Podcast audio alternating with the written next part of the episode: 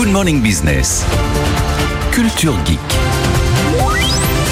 Et Anthony Morel, la guerre au Proche-Orient se joue aussi sur le front cyber. Plusieurs groupes de cybercriminels sont à la manœuvre, que ce soit côté israélien ou côté palestinien. Ouais, en fait, il faut s'y habituer. Hein. Il y a euh, la terre, l'air, la mer et le cyber. Ça fait partie des terrains d'affrontement maintenant, de prolongement finalement euh, de la guerre. Et c'est ce qu'on commence à voir concrètement depuis quelques jours avec des groupes de hackers, alors notamment iraniens et russes, qui sont venus en soutien euh, du Hamas et qui commencent à faire quelques dégâts. Alors, ça prend des formes diverses et variées on voit beaucoup en ce moment euh, d'attaques DDoS, des attaques par déni de service, c'est-à-dire on va saturer un site ou une institution de requête pour le faire tomber. Et c'est ce qui s'est passé pour le Jérusalem Post, par exemple, qui est un, média israélien. Euh, c'est le cas aussi du site du fournisseur d'électricité euh, israélien.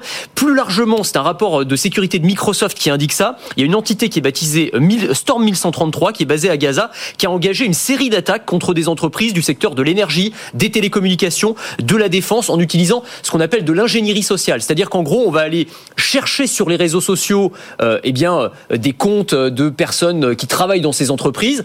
On va regarder le nom de leur animal de compagnie, leur date de naissance. On va tester ça comme mot de passe. On voit si ça passe. Et des fois, ça passe. Il y a beaucoup de gens qui utilisent ça.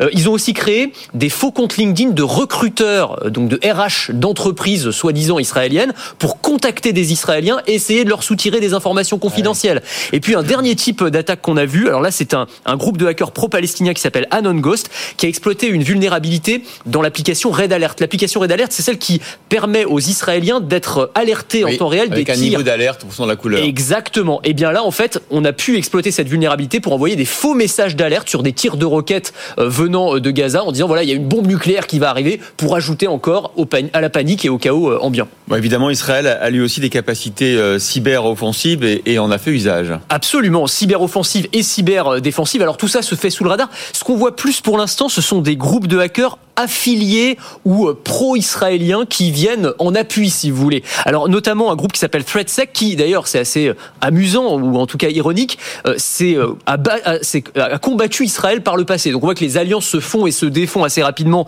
dans ce domaine. Et eux, ils disent avoir mis hors service les serveurs du principal fournisseur d'accès à Internet palestinien, donc avec des conséquences très concrètes. On a aussi un groupe de hackers basé en Inde qui a fait tomber le site du Hamas. Le site officiel du Hamas n'est pas disponible en ce moment, ou encore le de la Banque nationale palestinienne. Alors c'est assez intéressant de voir que au niveau cyber, en fait, la guerre, elle est déjà mondiale. C'est-à-dire qu'il y a vraiment des groupes euh, russes et iraniens en appui euh, de, euh, du Hamas, et puis indiens, par exemple, en soutien d'Israël. Mais voilà, tout ça est en train de se mettre en place là depuis quelques jours. Il n'y a pas eu pour l'instant d'attaque sur des infrastructures comme les hôpitaux? Alors c'est ça. C'est classique. Non, hein. pas pour l'instant. Gère pour l'instant, ce qu'on, c'est, entre guillemets, c'est de la petite bière. Ce que je vous ai raconté, c'est pas incroyable d'un point de vue de, de, de, de, la gravité de ces attaques. La grande crainte, c'est une attaque sur des infrastructures critiques. Ça peut être des hôpitaux, ça peut être une centrale électrique, ça peut être une usine de retraitement de l'eau. Enfin, on peut imaginer toutes sortes de choses. Et c'est pas juste du fantasme. Aujourd'hui, c'est ça. Euh, la cyberguerre, elle se joue sur ces domaines-là. Il y a déjà eu des précédents, euh, des attaques sur euh, un oléoduc aux États-Unis qui avait créé des mouvements de panique et des craintes de pénurie d'essence,